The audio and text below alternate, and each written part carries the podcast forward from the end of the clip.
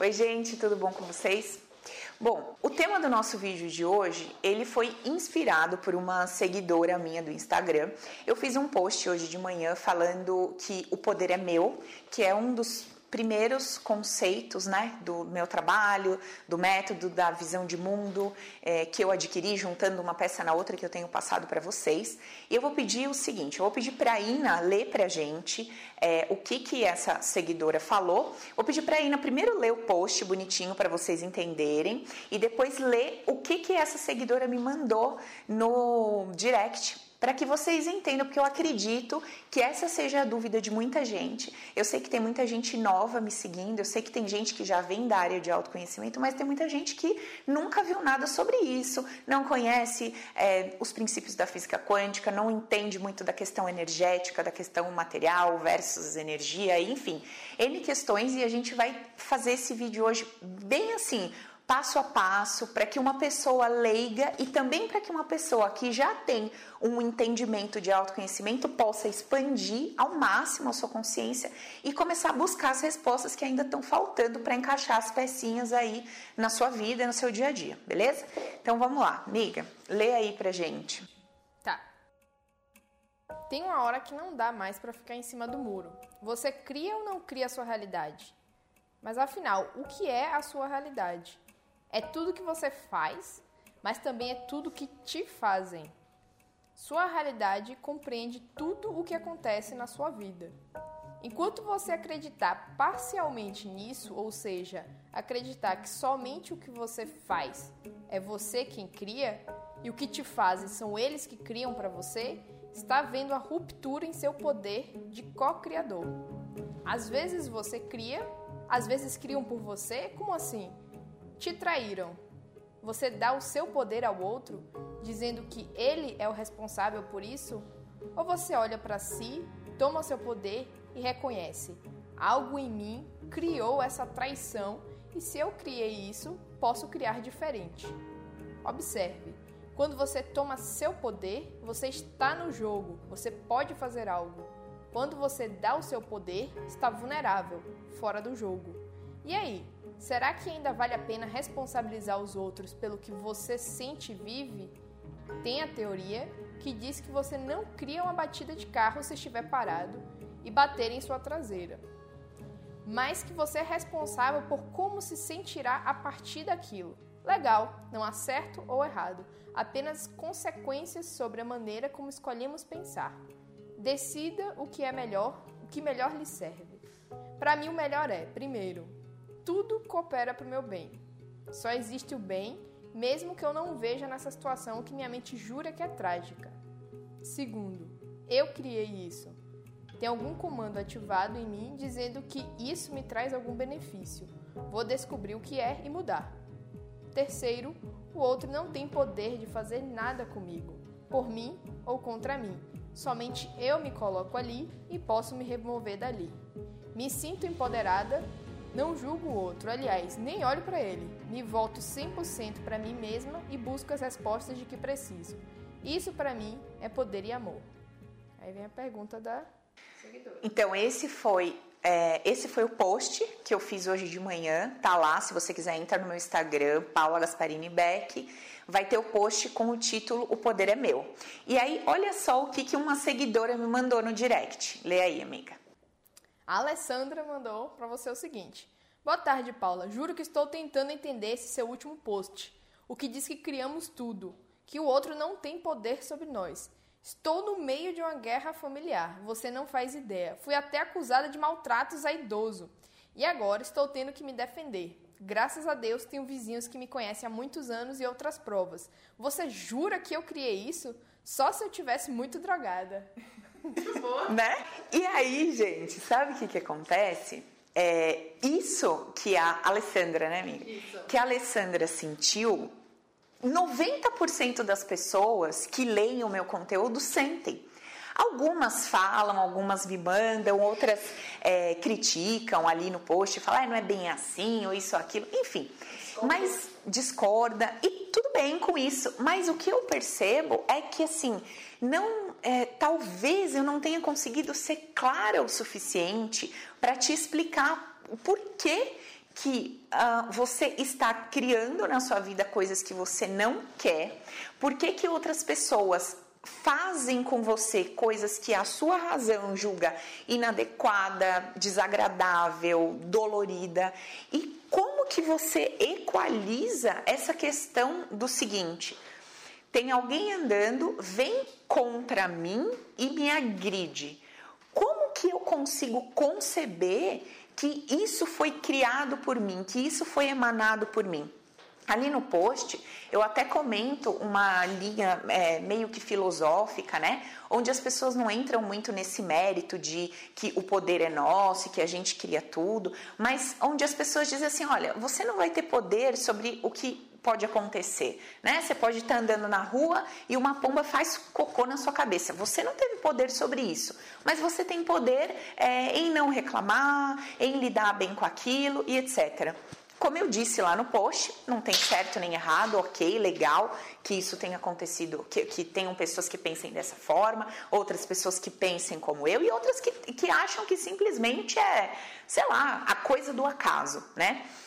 No meu caso, por que, que eu segui por, essa, por esse ponto de vista? Por que, que eu decidi e por que, que faz sentido para mim acreditar que a gente cria tudo? Então, eu vou é, explicar para vocês desde o começo. Eu pedi para a Ina estar tá aqui comigo, porque a Ina me ajuda a colocar assim, partes, por etapas, tudo que eu, que eu trago, tudo que eu falo. Porque assim, dentro da minha cabeça é tudo muito claro, é tudo bem, bem estruturado, bem resolvido, e eu não preciso preciso seguir uma, uma ordem para entender, para sabe? Mas para passar para vocês é preciso que seja passo A, passo B, passo C. E meu, a Ina é fantástica para fazer isso.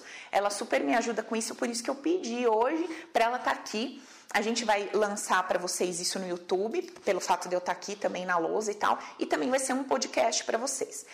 Uh, é um vídeo que eu sugiro que vocês escutem e assistam mais de uma vez, duas, três vezes, porque vão ser vários conceitos que eu vou trazer aqui, não só conceitos, tá? São conceitos que você pode testar na prática, porque um monte de conceito também não funciona de nada.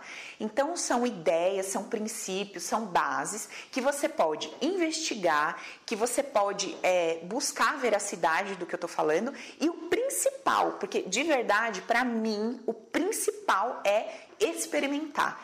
Você pode me falar, pode ter um argumento científico, pode ter, quando eles defendem lá as teses e tal, e fala que veio de Harvard, veio da lá, né? Enfim, e para mim, para mim, se eu testo na minha vida e não faz sentido, o que, que eu posso dizer com isso? Gente, isso é tão interessante que assim, é, só abrindo um parênteses para vocês entenderem que conforme a nossa consciência vai expandindo, né, a consciência universal, cósmica vai expandindo, tudo vai se expandindo. Quantas coisas a gente já ouviu, por exemplo, sobre dieta, né? Sobre emagrecimento. Esse alimento é bom, isso é ruim, isso faz bem, isso faz mal, coma isso, não coma aquilo. Cara, a gente vive refém das informações que todo mundo fala pra gente. E há pouco tempo atrás, eu conversando com um amigo meu que é médico, ele falou assim: Paulo, olha que interessante, existe um exame agora que você mede, que você dosa, é, se você, se, se, por exemplo, se o carboidrato te engorda ou se a proteína te inflama e tal.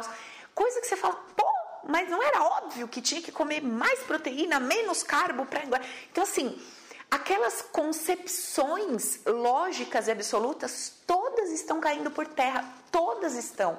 E cada dia que passa, a gente chega mais perto do quê? Que para cada indivíduo alguma coisa dá muito certo e alguma coisa dá muito errado. O que, que seria se dá muito certo e dá muito errado? Alguma coisa traz prazer e conforto e alguma, alguma coisa traz dor e desconforto. Então, eu sugiro para vocês que tudo que vocês escutem de mim e de qualquer outro palestrante ou profissional ou terapeuta, antes de você se preocupar em dar um Google para ver se aquilo é real, se tem base científica, quem é você, com base em que você está falando, testa na sua vida. Testa, porque às vezes, às vezes ninguém nem descobriu alguma coisa que eu tô falando. Só que você testa e funciona, sabe? Então, ao invés da gente ficar vendido, ao invés da gente ficar refém de um monte de papelada, de documentação, disso e daquilo, a gente já tá tão cansado de saber, né, que vai ter uma honestidade científica se essa honestidade científica tiver uma contrapartida positiva para aquele que comanda. Se ela não tiver uma contrapartida positiva, ou seja, um lucro, um benefício, se não for do interesse daquele que rege, aquilo não vai ser solto para a população livremente, abertamente. Então eu acho que a gente já está num nível de maturidade, com a quantidade de informações que a gente tem hoje na internet, para conseguir ter o discernimento de começar a buscar por nós mesmos, sem ficar nessa dependência de que, ai, mas o que, que, você faz? Mas de onde veio? Mas não sei o que, mas não sei o que lê, tá? Então, só fazendo esse parênteses aí, instigando vocês, sugerindo que vocês testem. Olha para a vida e testa, avalia, seja um investigador da sua própria vida, beleza? Então vamos lá. O que, que a nossa amiga falou? Paula, eu só escolhi isso na minha vida se eu estivesse drogada. então vamos ajudar lá a Alessandra, nossa amiga. Então o tema do nosso vídeo de hoje é esse: entenda de uma vez por todas, você queria sua realidade. Primeira coisa que a gente vai conversar: de onde eu tirei essa ideia que eu crio a minha realidade? Não preciso ir muito longe. Hoje, se você der um Google com essa frase, você vai ver centenas, milhares de pessoas falando sobre física quântica, sobre lei da atração, sobre energia, sobre pensamento positivo, uma pancada de coisas, porque está super em alta falar de tudo isso. O que tem um lado muito legal, né, muito interessante, de que as pessoas estão despertando para isso, entendendo, enfim, buscando dessa forma, e tem um outro lado que é o lado assim de surfar na onda do que vem sem sequer testar, sem sequer experimentar, simplesmente você fala, eu repito. Você fala, eu repito. E eu não testo aquilo na minha vida. Muito bem. Antes de eu começar a estudar física quântica, qual era a minha cabeça? Eu já contei para vocês, eu era evangélica e tudo bem com isso, não tem nenhum problema. E na minha, na minha visão de mundo, era o seguinte: Deus é onisciente, onipotente, onipresente, ou seja, ele sabe de todas as coisas, está em todos os lugares e tem o poder soberano. E Deus sabe tudo o que vai acontecer na minha vida. Portanto, se Deus me ama e sabe tudo o que vai acontecer na minha vida, é impossível que algo seja ruim para mim. Então, diante desse princípio, que é um princípio citado num versículo que diz que tudo coopera para o bem daqueles que amam a Deus, como eu era uma pessoa íntegra na minha fé, eu não questionava nada que acontecesse na minha vida. Então, assim, meu pai morreu, a gente ficou mal de grana, quase, meu, passamos uma puta dificuldade financeira, aconteceram várias coisas na nossa vida, tá, tá, tá. Eu nunca questionei a Deus. A única coisa que eu fazia é se isso está acontecendo, se tudo coopera para o meu bem, tem algo por trás dessa situação que vai me levar a um ponto melhor, que eu, na minha limitação humana, não consigo enxergar como Deus enxerga. Então, eu nunca questionei nada. Para mim, o que quer que acontecesse na minha vida, eu ia agradecer, entendendo que a minha limitação humana não me permitia enxergar o que estava atrás daquilo que, para o meu humano, parecia uma grande desgraça. E isso era intrínseco, não era algo que eu forçava ou que eu me esforçava. Não, era natural, leve e, tipo, rolava super bem. Então, assim, qualquer coisa que me acontecesse, eu olhava e falava, putz, pesado, mas Deus sabe de todas as coisas. Se isso está acontecendo comigo, Deus está vendo, tá rolando porque não, não é mal para mim, porque se fosse mal, Deus não ia permitir, uma vez que Deus me ama. Minha aluna está com o dedo levantado. e, só concluindo então, é, uma vez que Deus me ama, não tem como isso ser ruim para mim, e beleza, agradecia e bola para frente. Pergunta-me. Por que, que você acha que isso contribuiu positivamente na sua vida? Eu não acho que contribuiu positivamente nem negativamente, mas naquela época que eu era evangélica, eu pensava dessa forma. Porque eu li a Bíblia, acreditava na Bíblia e a Bíblia se expressa dessa forma.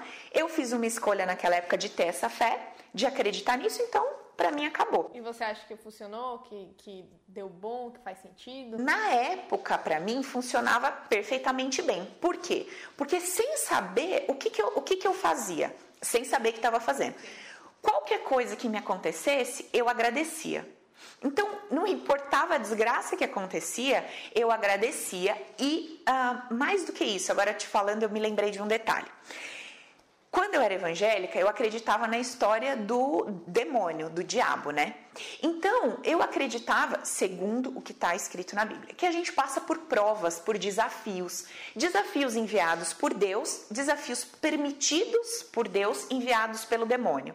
Então, por exemplo, você está andando na rua, batem no seu carro. Opa, isso é uma prova para ver se eu murmuro, para ver se eu reclamo, ou para ver se eu dou glória a Deus. Obrigada, Senhor, amém vou resolver do jeito que tem que resolver e bola para frente. Então eu também acreditava que tudo que acontecia era uma prova. Era um tempo de escassez, tipo, era um tempo de deserto, era um tempo de dificuldade, e que quanto mais eu confiasse em Deus, quanto mais eu agradecesse, mais rápido eu ia chegar do outro lado, do lado positivo. Então, sem saber, eu estava ativando um princípio quântico, um princípio energético na minha vida de gratidão de reconhecer que tudo coopera para o meu bem, no sentido que uh, eu não tinha consciência que eu estava criando aquilo para mim. Eu só entendia que aquilo era permitido e que quanto menos eu reclamasse, mais eu agradecesse e continuasse a minha vida, mais rápido aquilo ia se dissolver. Então, assim, era assim que eu pensava. Aí o que, que aconteceu? Num dado momento, estudando bastante a Bíblia, como eu disse para vocês, na minha vida prática e no meu dia a dia, muita coisa não fazia sentido. Não fazia sentido N coisas que eu lia e que eu aprendia versus aquilo que eu vivia e sentia no meu dia a dia na prática. Eu falava, cara, tem alguma coisa muito esquisita nisso, tem alguma coisa estranha nisso. E eu comecei a questionar dentro de mim, não questionar ninguém, dentro de mim. Me afastei um tempo da igreja e fiquei questionando esse, todas essas questões dentro de mim. Tudo bem. Depois de um período, aconteceu, né, lá na teoriazinha nossa do caos, eu despenquei, desmoronei. Então tudo veio abaixo. Perdi trabalho, toda aquela historinha que eu já contei para vocês. Perdi trabalho, relacionamento acabou, comecei a brigar com a minha mãe, aquele caos todo, dinheiro acabando, dívida chegando, tá. De tudo isso, o que mais me doía era que eu estava num processo de desconstrução das minhas crenças. Então eu estava desconstruindo aquela ideia toda que eu tive desde criança e de que fazia todo sentido para mim, a qual eu era muito apegada, na qual eu tinha muito carinho, muito, sabe? Era a minha segurança. E eu comecei a estudar nesse tempo a física quântica, as leis da energia, as leis do universo, aquela coisa toda. Quando eu comecei a estudar tudo isso, esse processo de queda e de desconstrução começou a se acelerar muito rápido. E o meu, a minha dor interior era uma dor assim na alma, sabe? Eu não sei se eu poderia comparar com a dor de, de uma perda de alguém, de um ente querido, mas eu posso dizer para vocês que assim, doeu mais o meu processo de desconstrução das minhas crenças do que, por exemplo, a morte do meu pai doeu muito mais. Era um vazio, era um buraco dentro do meu coração tão profundo, tão profundo que eu não encontrava o fim dele, sabe? Porque, por exemplo, na minha, na minha cabecinha, no meu paradigma, na minha visão de mundo, eu precisava me ajoelhar e pedir as coisas para Deus. Na minha visão de mundo, eu podia, por exemplo, orar por uma pessoa que estava doente, pedindo para Deus curar essa pessoa. Eu podia orar por uma pessoa que estava passando mal, é, sei lá, na época, né, endemoniado, sofrendo com uma possessão, para que ela fosse liberta. E quando eu comecei a entender que né? Que aí veio toda aquela enxurrada de informações para cima de mim. Então eu comecei a entender, cara, peraí. Eu tenho dentro de mim pensamentos e sentimentos que foram gerados por um padrão que eu desenvolvi que gera lá esse pensamento, esse sentimento. Esse pensamento, esse sentimento cria ao meu redor um campo eletromagnético. Esse campo envia uma informação para a vida, para o universo, e essa informação manifesta a minha vida material. Eu falei, cara, peraí. Se é isso que acontece, como que eu vou, ou de que adianta, ou para que eu vou pedir algo para Deus? Ficou claro para mim como se fosse assim, como se Deus tivesse me dado uma TV, que é a minha vida, tivesse me dado um controle remoto com tudo que eu tudo que eu posso fazer com aquela TV está naquele controle remoto e eu tivesse perdido o manual. E como eu não tenho o manual, eu fico pedindo para Deus resolver o problema da minha TV. Só que Deus não resolve o problema da minha TV. Ele me instiga de forma inconsciente a entender o controle remoto para que eu possa manusear. Legal, né? Dá para entender bem. A Aina falou legal analogia, porque isso ajuda a nossa cabeça a entender como a coisa funciona, sabe? Então é tipo assim, eu sentia que eu não tinha esse controle remoto, não me sentia no controle de nada, a vida era ali, representada por aquela TV, eu via a coisa rodando, rodando, rodando e olhava para Deus e falava: Deus, socorro, ajuda aí. Tipo, Deus, tal, não sei o quê. E assim por diante. Mesmo quando eu ia na igreja, não entrava na minha cabeça o fato das pessoas pedirem as coisas para Deus. Não entrava na minha cabeça. Eu falava, gente, não precisa pedir nada. A vida vai rodar, você agradece, o que acontecer ali é o que tem que ser e amém. E, tipo, sabe, segue a onda. Era a minha cabeça. Tipo, confia, nos, entrega o seu caminho para o Senhor, confia nele e o mais ele fará. É o que está escrito lá. Então, para mim, isso Cara, era muito claro, assim, eu não, não tinha dificuldade de entender isso. Tipo, entrega a sua vida para Deus. Deus, minha vida é sua. Faça o que o Senhor quiser, seja feita a sua vontade, amém, eu vou viver. Veio a desgraça, veio a alegria? Valeu. Quando vem a alegria, valeu. Quando vem a desgraça, eu não entendo porquê, mas você sabe, então valeu assim também. Tipo, era nítido para mim, era claro. Eu não conseguia entender como tinha evangélicos que sofriam. Tipo, eu não conseguia entender. A pessoa ia lá e falava e reclamava com o pastor e falava, eu falava, minha amiga, entrega para Deus, confia e relaxa. Tipo, faz sua parte e confia, caramba, não tá escrito. Você não fala que acredita no que tá escrito, então me desculpa, você não tá acreditando em nada. E, tipo, e não entrava, né? eu era bem nova e eu tinha essa ideia, essa consciência bem novinha. Beleza. Comecei o meu processo de desconstrução de tudo isso. Falei, cara, peraí. Esse Deus, essa consciência, essa coisa maior, ele deixou um controle aqui para eu operar a minha vida. Então, mas eu preciso entender como que funciona isso. E aí eu comecei a estudar tudo relacionado à energia, à física quântica. Comecei a estudar o humano, a parte humana nesse processo. Então, assim, eu comecei a estudar o funcionamento do como é que funciona o nosso cérebro, como funciona a historinha da nossa mente lá, consciente, subconsciente. Comecei a estudar como é que a gente era desde lá para trás, então os nossos instintos é, iniciais, né, os nossos instintos mais é, primitivos. Comecei a estudar a questão do dentro, de dentro para fora, no sentido que tudo aquilo que a gente sente, pensa, que a gente cria dentro da gente se manifesta no nosso corpo, não somente através de enfermidades, mas também na posição toda do nosso corpo. A gente vê aí a leitura do corpo, tem vários, né, tem vários trabalhos aí falando de leitura corporal, das questões de saúde, tem a nova medicina germânica, tem as leituras de Reich falando sobre é, a estrutura do nosso corpo, ou seja, o que eu comecei a perceber que a matéria, ou seja, isso tudo que a gente vive, a quantidade de dinheiro que a gente ganha, o tipo de parceiro que a gente tem, o relacionamento que a gente cria com as pessoas, eu comecei a perceber que tudo isso que é matéria, que eu consigo perceber como tangível, tudo isso é formatado, é criado a partir de algo que eu não pego. Então, começou a clarear na minha cabeça a coisa toda. Eu comecei a perceber que é, o que, que a gente consegue perceber com clareza, vamos dizer assim? Com clareza, aquilo que os nossos cinco sentidos têm contato, certo? Então, aquilo que eu ouço, aquilo que eu vejo, aquilo que eu toco, aquilo... tudo isso para nós parece real, né? Parece real. Então, aquilo que me parece real, eu percebi que era manifestado através daquilo que eu considerava ilusório, vamos dizer assim.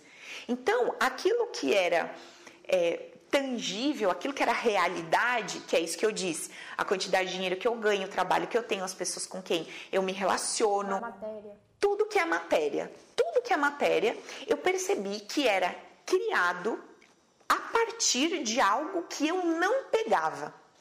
Ou seja, algo que eu não tinha acesso, que eu não percebia desse jeito que eu percebo, por exemplo, o cavalinho aqui. Então, eu seguro aqui meu cavalinho, meu enfeite, eu sinto para mim é real, eu consigo lidar com isso aqui. Tipo, e eu digo, este cavalo está na minha mão, eu vejo, eu sinto, eu toco, né? Se ele tiver um aroma, eu sinto o cheiro. Agora, quando eu vou falar de alguma coisa que eu não acesso rapidamente, como tudo aquilo que os meus cinco sentidos percebem, aí começa o processo de investigação, que é o ponto chave que a nossa amiga tá lá ficando maluca, porque ela tá falando assim: quando eu busco nos meus cinco sentidos, eu não encontro isso que você está me dizendo.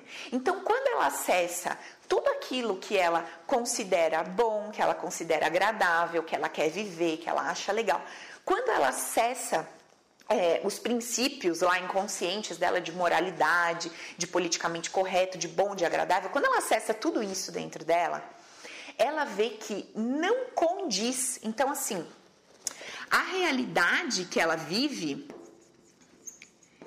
não é condizente com o conteúdo que ela carrega numa parte, vamos chamar assim, tá?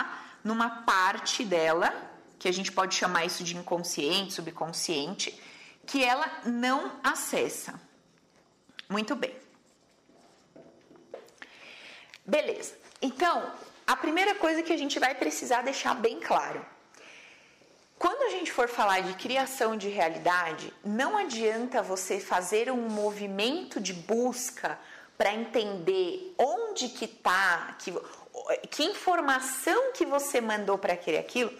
Não adianta você fazer esse movimento buscando isso de forma racional. O que, que eu quero dizer de forma racional? Tipo assim, Ai, deixa eu ver se algum dia na minha vida eu desejei que outras pessoas passassem por isso. Ai, eu nunca desejei mal para ninguém.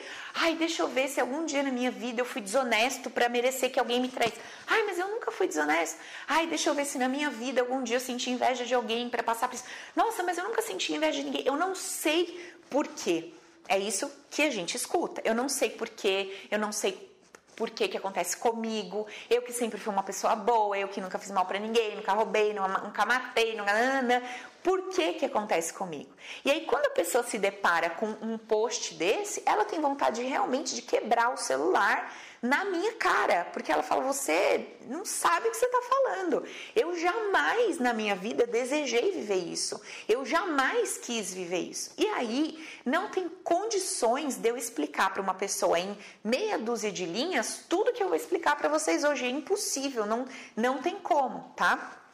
Então ficou claro isso? Que a primeira coisa que a gente precisa ter consciência é que não adianta a gente querer entender a matéria com base no material, porque o material ele é criado, ele é manifestado através da energia. Então, assim, a matéria, o físico, aquilo que eu percebo, que eu consigo é, entender, ter a percepção, lucidez, não é criado, não é criado pela minha razão. Pode perguntar. Você falou que é, tudo que é criado na matéria é manifestado através da energia. Isso. Como é que nós conseguimos manipular a energia? Tá. Tem um experimento que isso vocês podem encontrar lá no Google que se chama experimento da dupla fenda. Se eu não me engano, porque eu não me apego muito a essas questões teóricas e dados e bases em nome da galera. Eu sei porque eu estudei, mas não sei assim com detalhes minuciosos não. Mas eu sei que tem um experimento que se chama experimento da dupla fenda, que foi feito há mais ou menos 200 e poucos anos atrás. Você pode dar um Google, você vai encontrar lá esse experimento. O que, que a galera fez? Eles pegaram lá uma bolinha, tipo, vai, uma bolinha de gude, que representa a matéria. Colocaram num dispositivo e acionaram esse dispositivo para que a bolinha batesse lá do outro lado da parede. Então tá, aciona aqui, a bolinha bate do outro lado da parede e beleza. Vou desenhar para ficar mais claro. Então tem um dispositivo que solta lá algumas bolinhas e aqui tem a parede. Então assim, não tem nada entre o dispositivo e a parede. Teoricamente, o que, que é para acontecer? Essa bolinha de gude que sofre aqui uma, uma, uma, um impulso, né, uma força que empurra essa bolinha para frente Teoricamente, ela faria isso daqui e bateria aqui. Essa faria isso daqui, bateria aqui e assim por diante. Tá. Beleza. Muito bem. Aí o que acontece? Eles botam aqui no meio uma fenda. Eles colocam aqui um material, um artefato lá, que tem lá um, tipo, uma, literalmente uma fenda, um buraco aí no meio. O que que acontece? A bolinha que teoricamente deveria sair daqui e esbarrar na fenda, vamos supor que só tivesse um buraquinho aqui, tá? E tem várias bolinhas. A bolinha que sai daqui, vamos supor, ela sai, passa aqui, bateria aqui e acabou. Quando esse cara dispara todas as bolinhas, ela passa por tudo isso aqui não mais como bolinha de gude, e sim como onda literalmente atravessa a parede, lá do outro lado, igual filme de ficção científica, atravessa a parede.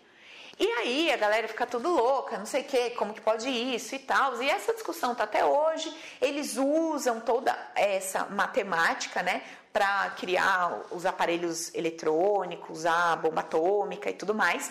É, sei que tem uma matemática que, inclusive, vou contar um negócio para vocês. Tem um vídeo para você que gosta de mais detalhes e que gosta de entender isso assim bem legalzinho. Tem um vídeo de um cara que ele é, ele foi professor da Unicamp, ele é físico e ele é um físico que estuda a física quântica com um olhar voltado para a espiritualidade. O nome dele é Laércio da Fonseca. Procure no YouTube um vídeo do professor Laércio da Fonseca, onde ele explica. É, eu posso até procurar para vocês e deixar o link no vídeo do YouTube. Então, gente, eu vou deixar lá o link, eu vou procurar esse vídeo para vocês. É um vídeo meio que antigo, mas é uma explicação maravilhosa, onde ele explica bonitinho a matemática da coisa, porque ele é um físico. Eu não sou físico, nada, não entendo os pormenores da coisa toda, mas o que eu entendo é o que serve para nós. E o que serve para nós disso tudo aqui? Olha só, aqui tinha um observador, tinha lá um cientista. Ora, esse cientista olhava para a experiência e as bolinhas se comportavam como matéria. Então, tinha um observador ali. Para esse observador que vive debaixo de um paradigma material, né? Então, esse observador que vive debaixo de um paradigma material cria o processo de forma material. Quando esse observador que sai daqui, ele para de observar o movimento, essa bolinha ela se comporta como onda de energia. O que, que isso quer dizer para nós? O que, que isso quer dizer para nós? Uma coisa muito louca, que tipo, a gente é matéria e energia ao mesmo tempo. Por que, que eu não consigo pegar o meu dedo e passar pelo outro lado do meu braço se a gente é matéria e energia ao mesmo tempo? Porque eu estou imersa num paradigma que diz para mim que isso é material. Tanto que quando o observador se retira, a bolinha pode se comportar como energia. Muito bem. Então, só para esclarecer, depois vocês entram lá no site, procuram isso aqui com mais detalhes e tudo mais. Legal. Então agora a gente já sabe, tá? E isso já é comprovado cientificamente que tudo que existe no universo é matéria e energia ao mesmo tempo. Beleza. Tudo que existe no universo, não, né, gente? O que é matéria? O que é matéria é matéria e energia ao mesmo tempo. É uma energia condensada. Legal. Então, a partir disso, a gente já precisa ter o seguinte conceito, cara. Quando eu for pensar em mim, sobre como eu funciono, sobre como essa coisa toda se dá na vida, eu preciso entender que, ao mesmo tempo que está rolando uma interação material, que é isso aqui, também está rolando uma interação energética. Então, assim, quando eu toco a plantinha, sou eu, Paula, matéria, tocando uma folha, e ao mesmo tempo sou eu, Paula, campo de energia, tocando um outro campo de energia. É isso que acontece quando a gente muitas vezes abraça alguém e aquela coisa de amor, de afeto, de carinho que a gente sente não dá para explicar, você sente, porque aquilo que a gente sente é algo que a gente não pega. Então, a gente começa a entender que aquilo que a gente sente, que aquilo que a gente pensa, a gente não pega. E é exatamente o que a gente pensa e o que a gente sente que está criando a nossa realidade. Porque o que a gente pensa e o que a gente sente cria em volta de nós um campo eletromagnético. Aí, de novo, você vai falar para mim, Paula, eu já rastreei todos os meus pensamentos e já rastreei todos os meus sentimentos e eu não encontro aqui dentro de mim nada relacionado a querer ser mal falada. Eu não encontro e eu estou sendo mal falada. Como assim? Então vamos lá. O que, que a gente vai precisar entender? Como que funcionam os nossos sentimentos e como funcionam os nossos pensamentos. Então a gente vai entender isso aqui desde o comecinho. Vamos lá para nossa velha explicação de sempre. Quem já me acompanha já viu essa explicação umas 500 vezes, né? E eu sei que tem gente que me acompanha, que já viu a explicação 500 vezes e continua me perguntando como assim eu crio a realidade. Então vamos ver na 501, quem sabe a gente consegue explicar. Então, beleza. Então aqui eu chamei de start, tá? Esse start, para você que acredita em outras vidas, o start não vai ser aqui, tá? O start vai ser lá para trás, sei lá eu onde, onde você quiser. Para você que acredita em outras vidas. Se você não acredita, então a gente vai pensar o seguinte: ah, Paula, mas eu acredito, faz alguma diferença? Não faz diferença nenhuma. Se a gente conseguir entender daqui para frente, a gente já consegue resolver problema pra caramba. A gente já consegue ter uma consciência mais expandida para não sofrer tanto como a gente sofria antes dessa consciência e conseguir construir um campo mais propício aos nossos reais desejos, que são os nossos desejos conscientes, tá? Então, vamos entender isso aqui. Vamos imaginar que o nosso start seja o seguinte momento. A nossa alma, ela está se preparando para entrar na barriga da mamãe. Então a nossa alma está lá se preparando para entrar nessa barriga. Vamos chamar esse ponto aqui de start, beleza? Quer perguntar alguma coisa, amiga? Tá.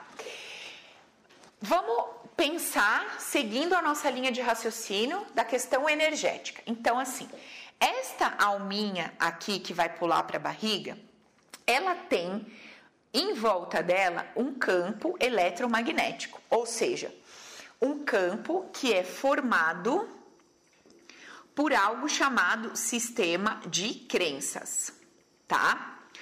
Algo que é formado por um sistema de crenças e no momento em que vai penetrar uma barriga humana, no momento em que essa alma vai entrar aqui na barriga humana, ela está sujeita ao paradigma onde esta barriguinha aqui vive. Então, ela está sujeita a um determinado paradigma, certo? Paulo, o que, é paradigma? Paradigma é um conjunto de princípios, crenças, padrões, é, ético, moral e etc. Vamos chamar de conjunto de padrões ou princípios, tá? Mas é tudo o que constitui é, uma ideia social, é uma visão de mundo. Um, deixa eu explicar um pouco melhor isso. É a maneira que as pessoas decidiram acreditar que a coisa funciona. Pronto. Então, o paradigma é a ideia, vamos dizer assim, é que a ideia que é disseminada sobre como a vida é, sobre como as coisas funcionam. Então, é a ideia de como tudo funciona. Tá bom.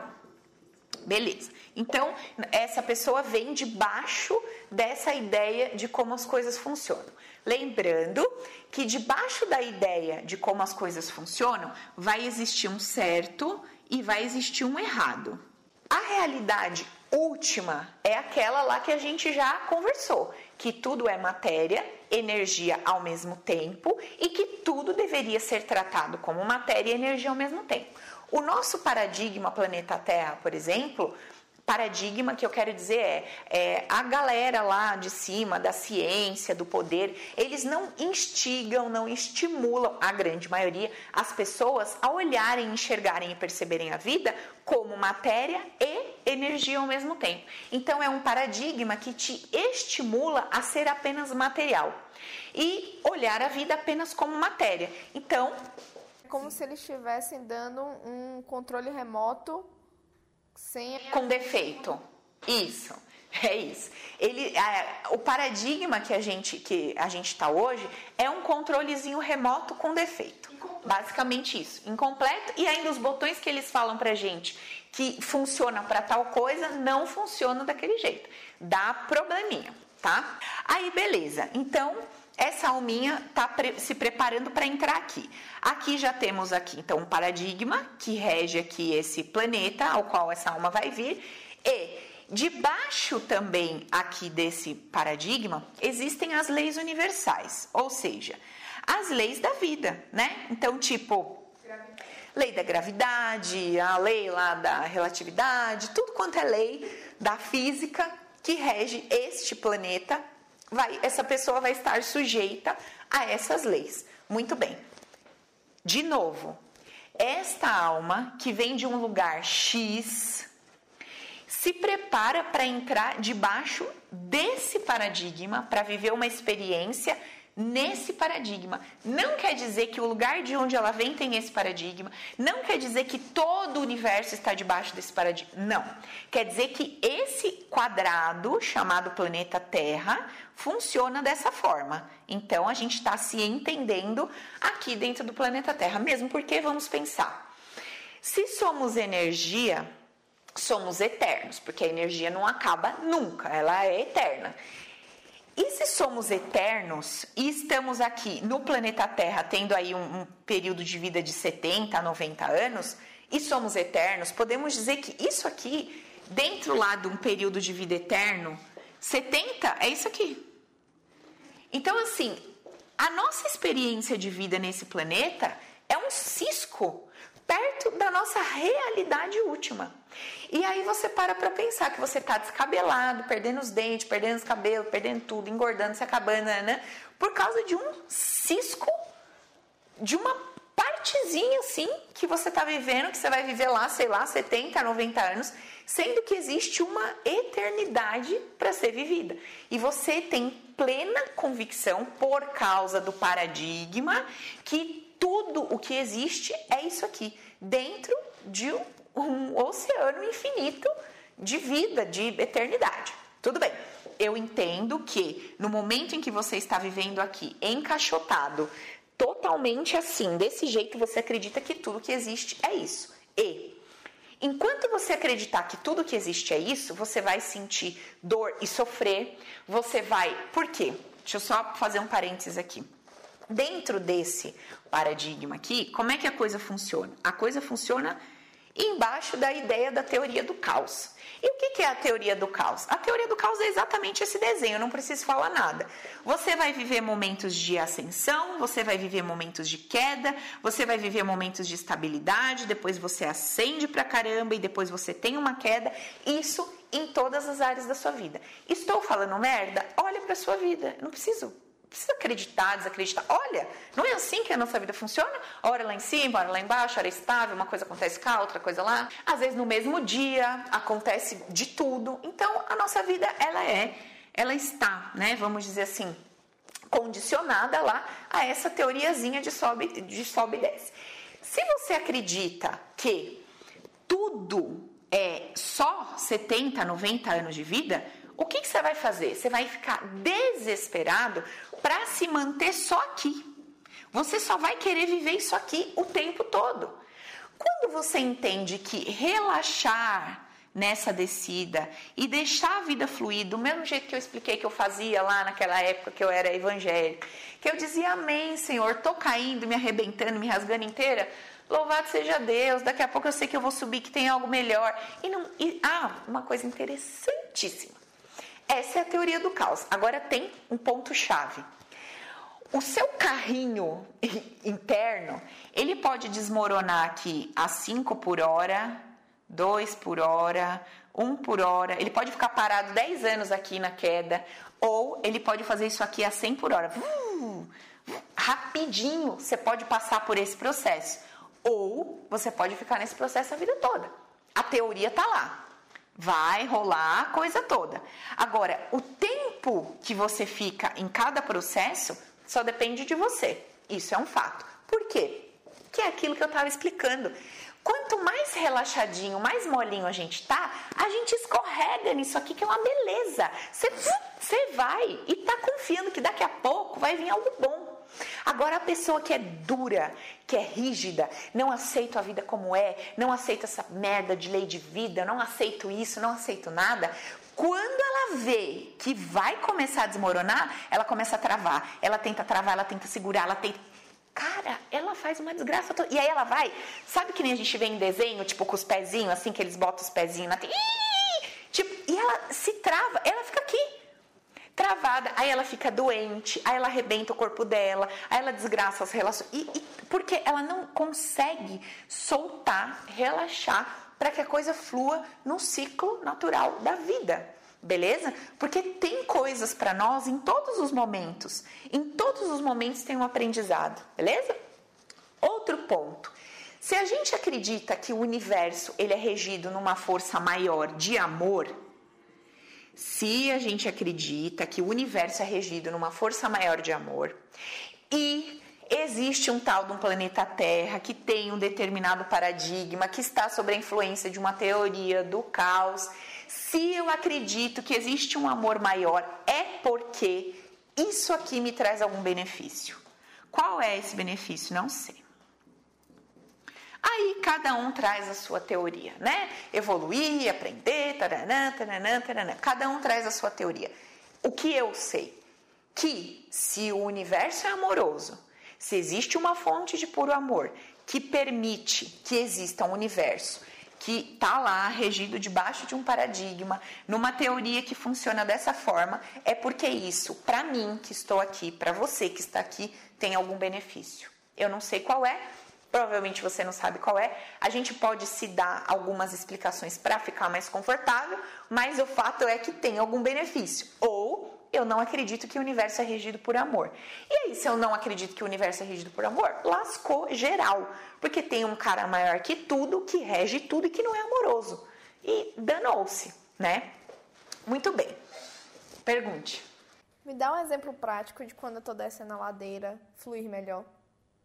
Um exemplo prático de quando tá descendo a ladeira flui melhor. Tá. Você tá no. fazer na minha vida que eu. Quando eu tô vendo que é, tô descendo a ladeira, tô resistindo, como é que eu posso fluir melhor nesse momento da minha vida? Uhum. Vou dar uma, um exemplo que acontece bastante aqui depois das consultas. Então, a pessoa, ela tá num trabalho, ela está muito infeliz naquele trabalho, ela tá descontente com tudo, ela não tá, cara, tá um caos. Mas o que, que ela faz? Ela resiste, resiste, resiste, resiste a ficar lá, engole sapo, tá ficando doente, não faz nenhum movimento de saída, tem medo de se lançar, tem medo de não ser aceita, e tem, vários medos, e ela não faz nenhum movimento, nenhum, ela não dá nenhuma, nenhuma tipo assim, ela não, não faz nenhum movimento que mostre para a vida que ela quer mudar, que ela quer ir para um outro canto, que ela não aceita mais aquela dor. E aí ela fica ali naquela dor, resistindo, resistindo, segurando tudo, resistindo e sofrendo. Então, teoricamente, lógico que a gente tem que analisar algumas variáveis, mas teoricamente o que, seria o mais legal? Deixa eu ver o que realmente eu sinto. Eu estou completamente infeliz nesse lugar. Eu ganho X e gasto metade com remédio, gasto a outra metade no massagista e gasto a outra metade na terapia. Ou seja, talvez se eu saísse daqui para ganhar X a menos, eu estaria mais feliz, mais realizada e mais plena. Por que, que eu falei que tem que avaliar as variáveis? Porque muitas vezes é, essa pessoa, como ela que cria a realidade dela, ela pode estar criando N situações ali naquele trabalho, que mesmo ela saindo daquele trabalho, ela vai continuar manifestando aquilo onde quer que ela esteja.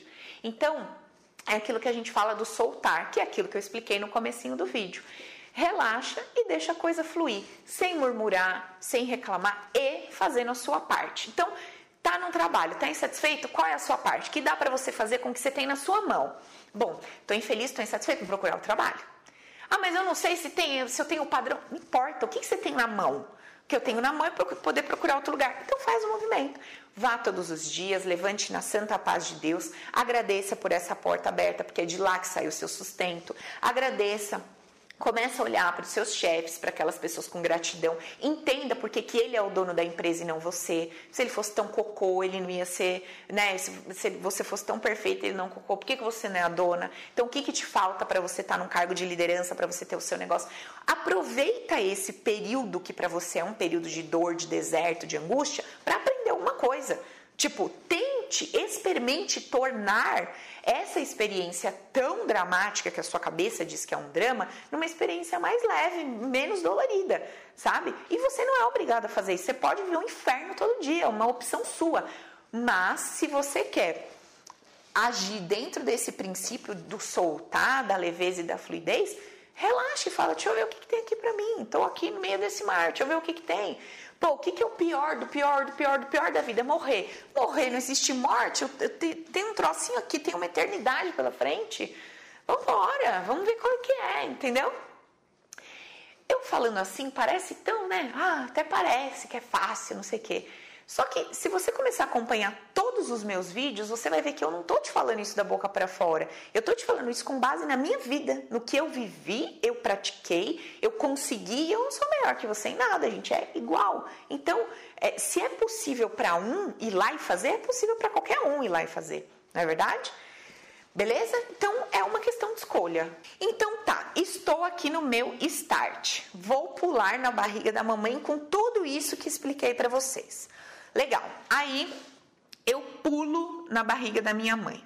Neste momento, ou até aqui no start, coisas estão acontecendo.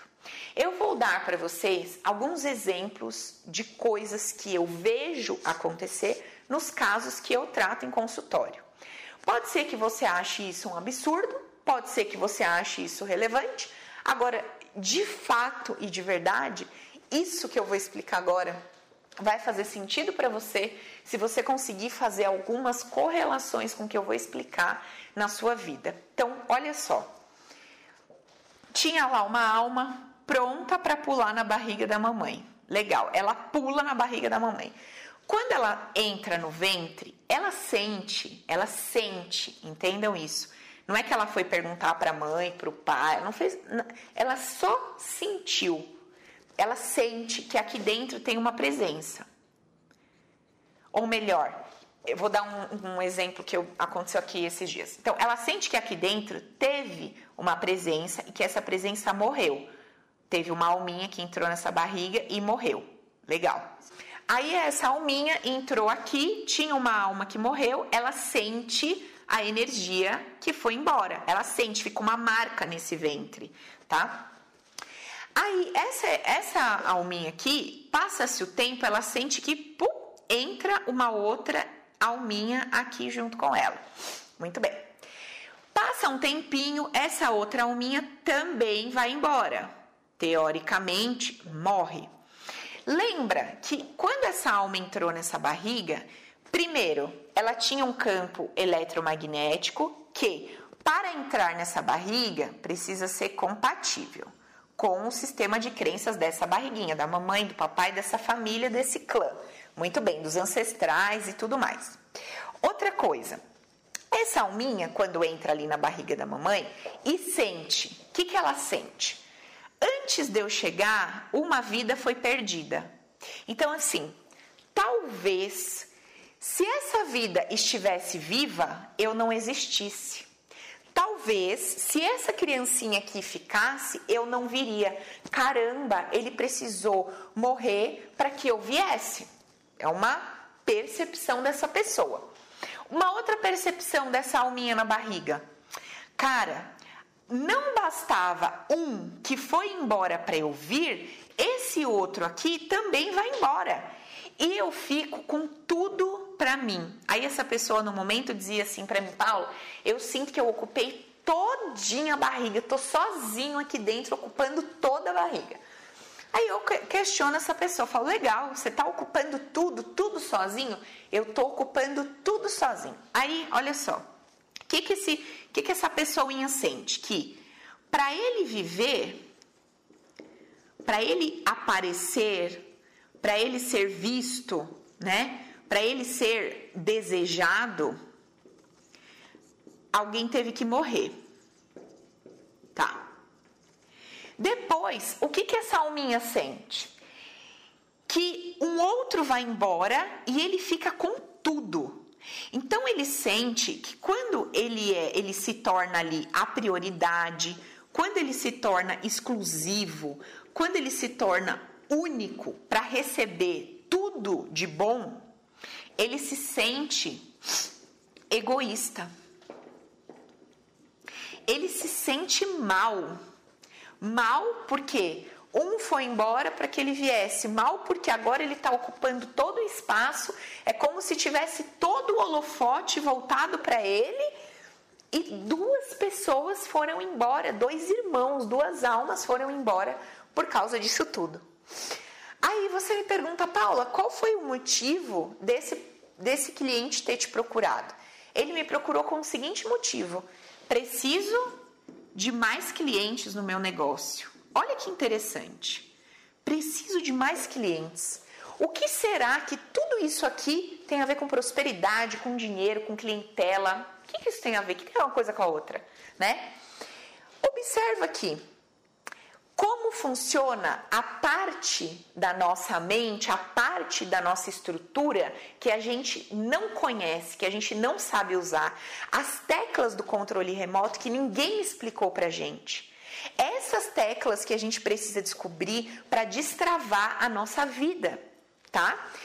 Que é isso que a minha amiga do Instagram, por não entender dessa forma, não faz sentido algum para ela o que eu disse no post. Então, o que, que aconteceu com este homem aqui?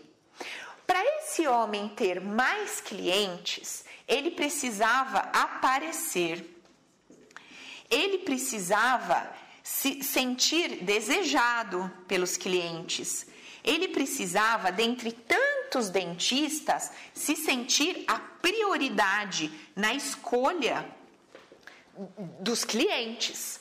E aí o que, que acontece? Toda a experiência que ele teve, no momento em que ele foi único, exclusivo, desejado, prioridade, ele entendeu como egoísmo. No momento em que ele entende tudo isso que seria bom para a razão, tudo que seria bom para a razão, ele entende como egoísmo. Ele entende como negativo. Sabe o que acontece nesse momento? Ele cria uma informação onde todas as vezes que ele começa a aparecer ser desejado e prioridade, o subconsciente acende um sinal de alerta, destrói essa possibilidade e ele começa e ele cria para a vida dele o sentir-se ao contrário disso tudo. Muito bem. Paula, mas tá, entendi, mas por que, que ele cria tudo isso ao contrário? Por que, que ele cria? Só porque ele se sentiu, é, só porque ele se sentiu mal por causa dos irmãos? Não só por isso. Veja só, duas almas foram embora e essa aqui ficou. Pensa uma coisa comigo. Pensa uma coisa comigo. Imagina que você tem um irmãozinho mais novo. E aí você vai fazer um passeio de escola, super legal, meu, lugar mais incrível do mundo. Aí você volta do passeio, e aí o seu irmãozinho quer ir, quer ir, quer ir, não pode ir, é pequeno. Aí o que, que você fala para ele? O que, que sua mãe fala? Olha, lá nem é tão legal assim. Sabe? Parece que é legal, tá todo mundo mimado, mas você nem sabe, lá tá um frio. Aí a mãe, para tentar, né, parar o choro do menino, pega, mostra uma foto de neve com muito frio, fala para ele: "Filho do céu, esse lugar que seu irmão vai é um frio absurdo, as pessoas ficam com o pé todo congelado. Não queira ir para lá". E o menino vai acalmando, tá lá: "Olha, aqui é muito mais legal, tá vendo o solzinho? Mamãe vai montar a piscina, nós vamos fazer uma coisinha mais legal". Para aquela criança não se sentir mal por não ter ido viver aquela experiência. É a mesma coisa que essa alminha que está vindo faz em relação aos irmãos que foram embora. Gente, é muito louco isso. Ele sente, ele procura uma maneira de construir uma vida, um padrão de vida, para mostrar para essas almas que foram embora que não vale tanto a pena ser o exclusivo, que não vale tanto a pena ser o escolhido. E este carinha cria, presta atenção nessa palavra, cria toda a sua vida com base nesta missão que ele se deu de qual que é a missãozinha que ele se deu? Fazer os irmãos não se sentirem mal por terem ido embora, por não terem sido os escolhidos, por não terem sido os desejados, os que ficaram, os que receberam tudo de bom, os que foram vistos, a prioridade, etc. Esse cara, ele criou uma vida todinha se sentindo com baixa autoestima, rejeitado em vários aspectos, desde a relação com pais, irmãos e familiares. Agora, olha que interessante. Ele sente aqui na barriga da mamãe que ele está super poderoso, espreguiçado, tomando conta de tudo. Quando ele se sente assim, o que, que ele sente? Egoísmo. Quando ele vai para a vida criar tudo isso na matéria, todas as vezes que ele se sente ao lado de alguém superior, em qualquer motivo, financeiro, intelectual, ele se sente menor e sente nessa pessoa aquele tal daquele egoísmo. Ele se sente mal diante dessa pessoa. Por quê? Porque ele era desse tamanho e por causa de um amor infantil, eu chamo essa dinâmica aqui de amor infantil, tá, gente? Por causa desse amor infantil, ele se diminuiu para que os irmãozinhos que ele considerava menorzinhos não se sentissem inferiorizados. Ou seja, todas as vezes que aparece alguém na vida dele que ele considera menor, ele quer pegar, acolher e cuidar. Ele sente que tem obrigação. Ele sente que é uma obrigação, o que se torna um fardo, lógico. Ele não está mais fazendo num fluxo saudável e natural. Já se tornou um fardo, porque ele colocou como missão, obrigação. E ele se sente desconfortável diante de pessoas maiores. Mesmo que conscientemente ele fala: caramba, puta sucesso. Ele queria, a razão quer entender de forma diferente, mas o inconsciente inunda com aquela emoção que está lá no início de tudo. Certo? Deu para entender, amiga? Deu? Nenhuma pergunta? Não acredito.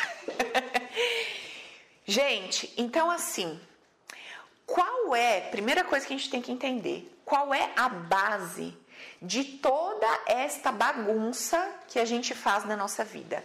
É o amor. Só que é um amor que eu chamo de amor infantil. Por que, que eu chamo de amor infantil? Porque é um amor desapropriado de consciência expandida. O que, que, seria um amor apropriado de consciência expandida? Lembra os cinco conceitos que eu dei lá para vocês? Vou ler aqui com vocês, que eu sempre esqueço algum. Então, o primeiro, o poder é meu, ou seja, só eu tenho o poder de criar minha realidade. Se esse bebezinho tivesse essa consciência expandida, o que, que ele sentiria na barriga da mamãe? Ele sentiria assim: eu não tenho poder de fazer o meu irmãozinho que morreu se sentir maior ou menor. Eu não tive poder de matá-lo, eu não tive o poder de. É, eu não tenho o poder de fazer eles se sentirem mais felizes ou mais tristes. Eu não tenho o poder de fazer nada com a vida deles, eu só tenho o poder sobre a minha vida. Eles tiveram o poder de escolha que eu desconheço. Eu não sei como tudo funciona, mas eu sei que eu só tenho o poder de estar aqui e me manter aqui X, entendeu? Eu não tenho poder sobre eles, sobre o que eles escolheram viver. Então, tá tudo bem. Tá tudo bem que eles morreram e eu ficaram. Tá tudo bem eu ser o escolhido. Tá tudo bem eu ser o desejado. Tá tudo bem eu ser o visto. Essa é uma consciência expandida. Qual é o segundo princípio que a gente fala lá? Não preciso julgar para não fazer. Então, assim, esse bebezinho aqui, no momento em que ele ficou lá todo esticadão, se ele tivesse consciência de que tá tudo bem, de que os irmãos estão querendo a realidade deles, ele tá querendo a dele, ele ia achar o máximo tá ali de boa, sabe? Tudo para ele, ele recebendo todo aquele amor, ele ia sentir gratidão, ia tá tudo bem. Quando ele fosse para a vida, Ele ia se sentir super, mega, master, confortável quando ele estivesse diante de pessoas, entre aspas, maiores do que ele, e ele ia se sentir de igual para igual também com pessoas que ele considera inferiores. Não teria peso, não teria fardo, não teria julgo, nem para um lado e nem para outro lado. Gente, olha isso, a vida toda da pessoa seria diferente. Seriam resultados, sensações, percepções completamente diferentes. Outro, o nosso outro passo, dar ao outro o direito de ser quem ele é. Se ele tivesse dado aos irmãozinhos o direito de morrer, ele estaria de boa, tranquilão na dele, sem criar todo esse estardalhaço para a vida dele. Qual que é o outro ponto? Só chamo pra, só, é, só vem para mim o que eu chamo ele teria consciência que ele só entrou na barriga da mamãe com duas mortes, com duas pessoas precisando sair, porque ele manifestou isso por algum motivo e tá tudo bem com isso, não tem nenhum problema. E o nosso último ponto, o subconsciente tem bons motivos para tudo. Então, ele teria consciência que em algum momento uma parte dele que ele não acessa completamente encontrou bons motivos para jogar ele nessa barriga com toda essa situação. Se esse garotinho aqui tivesse essa consciência expandida ao entrar na barriga da mamãe, nada disso teria acontecido. Em outras palavras, se esta barriga estivesse num outro contexto, num outro paradigma mais expandido, diferente desse que a gente vive, seria isso que poderia acontecer. Certo? Então aqui a gente entende o início de tudo. Isso é tudo? Não. Isso é a primeira parte da nossa criação, certo? Então, vou dividir em duas partes. Vou fazer essa aqui, vou conversar mais algumas coisas com vocês, que é a primeira parte da nossa criação da realidade. Então, a primeira parte da nossa criação da realidade, e vou continuar com vocês num outro vídeo a segunda parte da nossa criação da realidade. O que, que nós descobrimos aqui? Tudo se inicia através do amor. Eu dei um exemplo para vocês dos bebês. Mas você acha legal dar outro exemplo, amiga? Eu acho bom com exemplo desse. Não precisa. Não precisa de outro? Se quiser jogar outro no outro vídeo, tudo bem. Mas tá. isso ficou claro. Tá, beleza. Então, gente, assim, é, o que, que a gente pode tirar disso tudo aqui? Primeiro, primeiro de tudo, mesmo parecendo que a gente está criando uma desgraça para nossa vida, porque para esse cara que se sentia rejeitado, que não se sentia vista, para ele era um sentimento de dor, de morte, nossa, uma coisa horripilante. Então, para ele, essa, esse cenário todo era um cenário de desgraça, de dor, de angústia. Como disse a nossa amiga, se eu falasse isso para ele, talvez ele falasse, só se eu tivesse drogado para escolher. Não. Você estava lotado, preenchido, inundado de amor. Só que um amor regido por um paradigma disfuncional. Então, o amor que nós conhecemos é esse amor infantil, é um amor disfuncional. Por isso que é tão difícil quando eu falo para vocês que eu trago essa ideia da gente não julgar mais nada. A gente está tão longe do amor funcional, a gente está tão longe do amor que aceita o outro, dá ao outro a liberdade de viver sua vida, que solta as coisas, caminha no fluxo. A gente está tão longe desse amor que a gente está tão imerso nesse amor infantil disfuncional, que é esse amor proposto pelo paradigma que a gente vive, que a gente não consegue simplesmente relaxar e soltar. E aí eu deixo um parênteses, uma pergunta para você se questionar se, se existe uma energia maior que permite existir, né, um, um planeta com esses conceitos, com esse paradigma tal, e a gente, tendo livre-arbítrio, escolhe, né, vir para cá fazer essa viagem, será que tudo isso não tem para nós uma grande lição? Porque olha quanta coisa esse cara aprendeu em todo esse processo que ele viveu. A vida toda ele passou acreditando que as pessoas o rejeitavam. A vida toda ele passou dando o poder que era dele, porque o poder é dele. Foi ele que criou isso na vida dele. Ele passou a vida toda criando isso, acreditando que eram os outros. Então, assim, olha o tamanho da, da expansão da consciência no sentido de luz. E olha o tamanho da desconstrução de toda a crença de uma vida toda. Gente, tem que estar com o coração muito aberto para conseguir chegar num, num, ponto desse, sabe? Para você conseguir entender que sim, você criou tudo que você está vivendo na sua vida. Você criou tudo isso por causa de um amor infantil, desde o momento em que você entrou na barriga da mamãe. Quando isso não se dá por irmãos que morreram, isso aqui pode se dar em relação ao pai, em relação à mãe, em relação a irmãos que estão vivos. E, um ponto, nós não temos só uma missão na nossa vida, nós temos várias missões. A gente adquire várias missões lá dentro da barriga, mas tem aquela que dá o gatilho para você desencadear outras. E é muito legal quando a gente expande nesse nível de consciência, porque como que você vai como que você não vai assumir que o poder é seu? Como que você não vai entender que tudo, tudo que você sente, vive, passa, está sendo criado por você? Agora, eu não sei quanto você está preparado para receber essa mensagem, eu não sei quantas pessoas estão preparadas para lidar com isso, mas assim, se eu estou aqui, se eu descobri isso, se eu sei que quando eu faço isso, resultados bizarros acontecem. Hoje eu estava contando um para a Ina. Eu atendi um menino ele tinha um sonho, ele tem, né, um sonho de ser é, artista, tipo que, tipo produtor musical, algo do tipo. E ele veio aqui, nós fizemos o primeiro processo, que eu vou explicar para vocês na parte 2 do Criando Sua Realidade. Ele fez o protocolo aqui comigo. A gente faz o primeiro processo que é de limpeza dos eventos subsequentes, que eu vou explicar para vocês. E ele retornou. No retorno, ele me disse tudo que já tinha mudado, tudo que já tinha, mas que ainda tinha uma trava ali, um estava empacado a questão do trabalho, que foi o motivo pelo qual ele me procurou. Eu falei, beleza, vamos terminar a nossa limpeza e vamos ver o que acontece.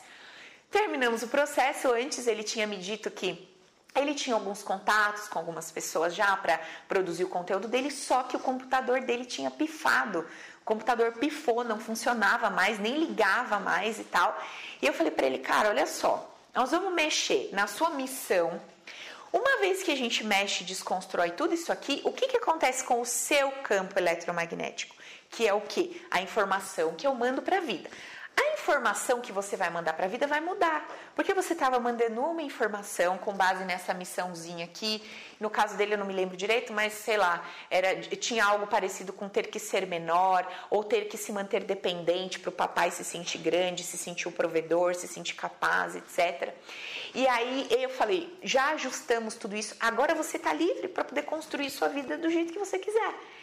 E eu falei para ele: comece a olhar para o seu computador de novo, comece, pega lá, tenta ligar. Eu sei que não liga, né? Falei para ele, mas tenta ligar, mexe no mouse e tal, e vê o que acontece. Aí ele me mandou uma mensagem e eu mostrei para a Ina. Ele falou: Paulo, esse negócio é louco mesmo. Eu fui mexer no computador, o computador ligou e tá rodando como nunca. Eu vou postar esse depoimento para vocês no Instagram com as palavras dele, tá?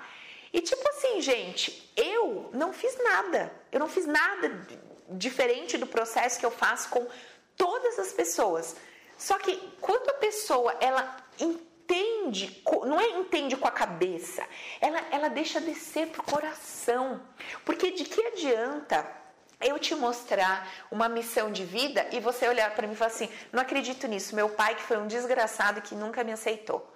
Não adianta nada, você tá lá na resistência, ó você está lá na teoria do caos resistente, resistente, resistente, travado na descida. Sabe quando consegue subir isso aqui com leveza, alegria fazer esse fluxo sem sofrimento? Nunca, é muito difícil. E o pior é que a pessoa sofre tanto que ela, até, ela sofre até na subida. Até na subida ela sofre, igual eu expliquei para vocês. Até quando esse cara lidava com aqueles que ele acha inferior, inferior ele sofria, sabe? Por exemplo, sentia que tinha que atender, exemplo, vai, pessoas do convênio. Tirava o tempo dele, tirava o tempo dele fazer as coisas para ele, quase não ganhava nada, mas estava lá, naquela do tem que né, fazer e tal. E nem sabe, racionalmente nem sabe, só faz. Faz e just, dá umas justificativas que você, você fala, meu, nada a ver essa justificativa, sabe? Porque a real justificativa, o ímpeto, a, o agir, a ação, ela é motivada pelo inconsciente. E tudo isso aqui está registrado no nosso inconsciente. Então, minha amiga Alessandra, espero que você veja esse vídeo e agora você já sabe que você não estava drogada, você estava inundada de amor, um amor disfuncional e infantil que desde o início de tudo fez você criar na sua vida um padrão. Você me disse lá que a sensação que você tem é que você tem que ficar se defendendo o tempo todo. É um padrão um padrão de precisar se defender, precisar se justificar, precisar se explicar. E não esse padrão, hoje ele está no, no, numa labareda, mas você pode observar ele mais sutil em todas as áreas da sua vida. Ele vai estar aí presente em tudo. Ele está pegando fogo nessa para ver se você desperta e começa a buscar. Né? Elevar a consciência e tomar o seu poder de volta, porque onde está o seu poder? O seu poder está na mão dos seus familiares, da pessoa que disse que você maltratou o velhinho, você deu o poder para todo mundo. Toma o seu poder de volta e começa a perguntar subconsciente. Por que, que eu achei que é tão importante para mim ser, sabe, ser, ter que ficar me explicando, ter que ficar me defendendo? Por quê? Da onde que vem essa ideia? Comece a fazer essa pergunta, porque devagarzinho você vai encontrando métodos, você vai encontrando ajuda para entender e soltar esse padrão destrutivo. Beleza, minha amiga? Então, a gente fica por aqui nessa primeira parte e agora a gente vai para a nossa segunda parte do porquê eu crio e como eu crio a minha realidade. Música